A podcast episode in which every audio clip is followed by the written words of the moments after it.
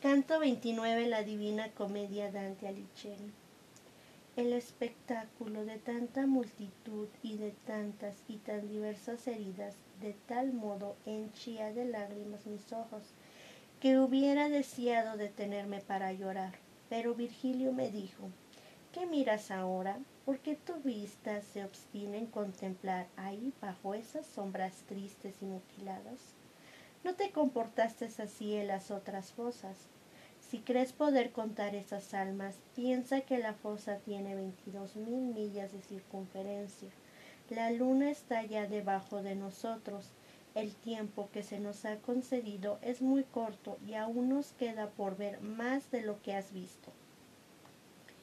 Si hubieses considerado atentamente, le respondí, la causa que me obliga a mirar, quizá hubieras permitido que me detuviera aquí un poco. Mi guía se alejaba ya, mientras yo iba tras de él contestándole y añadiendo. Dentro de aquella cueva donde tan fijamente miraba, creo haber descubierto a un espíritu de mi familia, llorando el delito que se castiga ahí con tan grandes penas.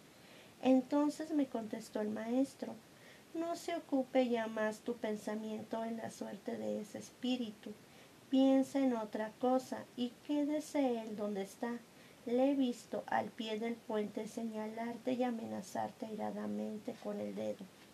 Y oí que le llamaban Gary del Bello. Pero tú estabas tan distraído con el que gobernó Waterford que como no miraste hacia donde él estaba, se marchó.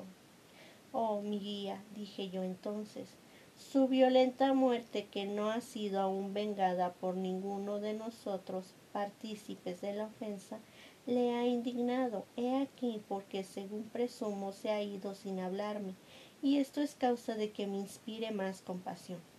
Así continuamos hablando hasta el primer punto del peñasco, desde donde se distinguiera la otra fosa hasta el fondo de haber habido en ella más claridad. Cuando estuvimos colocados sobre el último recinto de Malevol, de manera que los transfigurados que contenía pudieran aparecer a nuestra vista, hirieron mis oídos diversos lamentos que, cual agudas flechas, me traspasaron el corazón, de tal modo que tuve que cubrirme las orejas con ambas manos.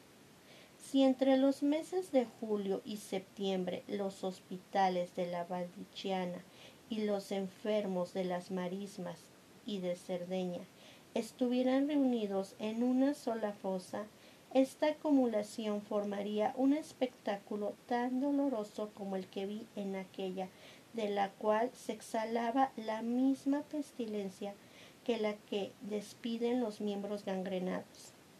Descendíamos hacia la izquierda por la última orilla del largo peñasco, y entonces pude distinguir mejor la profundidad de aquel abismo, donde la infalible justicia, ministro del Altísimo, castiga a los falsiarios que apunta en su registro.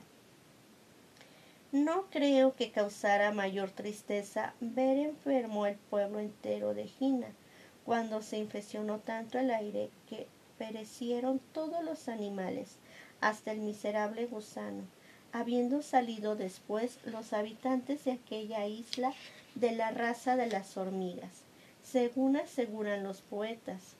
Como, cómo causaba el ver a los espíritus languidecer el triste, en tristes montones por aquel oscuro valle, cual yacía tendido sobre el vientre, cual sobre las espaldas unos de otros, y alguno andaba arrastrándose por el triste camino. Íbamos caminando paso a paso sin decir palabra, mirando y escuchando a los enfermos que no podían sostener sus cuerpos. Vi dos de ellos sentados y apoyados el uno contra el otro como se apoya las tejas para coserlas, y llenos de póstulas desde la cabeza hasta los pies. Nunca he visto criado alguno a quien espere su amo o que vela a pesar suyo tan diligente en remover la almohada como lo era cada uno de aquellos desgraciados para rascarse repetidamente y calmar la horrible furia de su picazón, que no tenía otro remedio. Se arrancaban con las uñas las póstulas, como el cuchillo arranca las escamas del escaro o de otro pescado que las tenga aún mayores. Oh, tú, que con los dedos te desarmas, dijo mi guía a uno de ellos, y que los empleas como si fueran tenazas. Dime si hay algún latino entre los que están aquí, y ojalá puedan tus uñas bastarte eternamente para ese trabajo. Latinos somos los dos a quienes ves tan deformes, respondió uno de ellos, llorando. Pero ¿quién eres tú que preguntas por nosotros? Y mi guía repuso, soy un espíritu que he descendido con este ser viviente de grado en grado, y tengo el encargo de enseñarle el infierno. Las dos sombras cesaron entonces de prestarse mutuo apoyo, y cada cual de ellas se volvió, temblando, hacia mí, juntamente con otras que lo oyeron, aunque no se dirigía a ellas la contestación. El buen maestro se me acercó diciendo, diles lo que quieras, y ya que él lo permitía, empecé de este modo. Así vuestra memoria no se borre de las, de las mentes humanas en el primer mundo. Y antes bien, duré por muchos años. Decidme quiénes sois y de qué nación no tengáis reparo en franquearos conmigo, sin que os lo impida vuestro insoportable y vergonzoso suplicio. Yo fui de Arexo, respondió uno, y Alberto de Siena me condenó a las llamas, pero la causa de mi muerte no es la que me ha traído al infierno. Es cierto que le dije, chanchándome, yo sabría elevarme por el aire volando, y él, como curioso y de cortos alcances, quiso que yo le enseñase el secreto y por no haberlo convertido en dédalo, me hizo quemar por mandato de uno que le tenía por hijo. Pero Minos, juez infalible, me condenó a la última de las diez fosas por haberme dedicado a la alquimia en el mundo. Yo dije al poeta, ¿hubo jamás un pueblo tan vano como el de Siena? Seguramente no lo es tanto, ni con mucho el pueblo francés.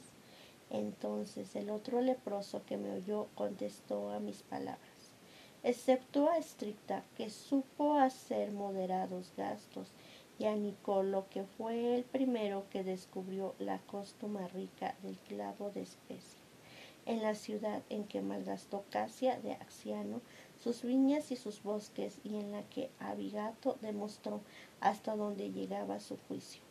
Mas para que sepas quién es el que de este modo te secunda contra los cieneses, fija en mí tus ojos a fin de que mi rostro corresponda al deseo que tienes de conocerme, y podrás ver que soy la sombra de Capucho, el que falsificó los metales por medio de la alquimia y debes recordar, si eres efectivamente el que pienso, que fui por naturaleza un buen imitador.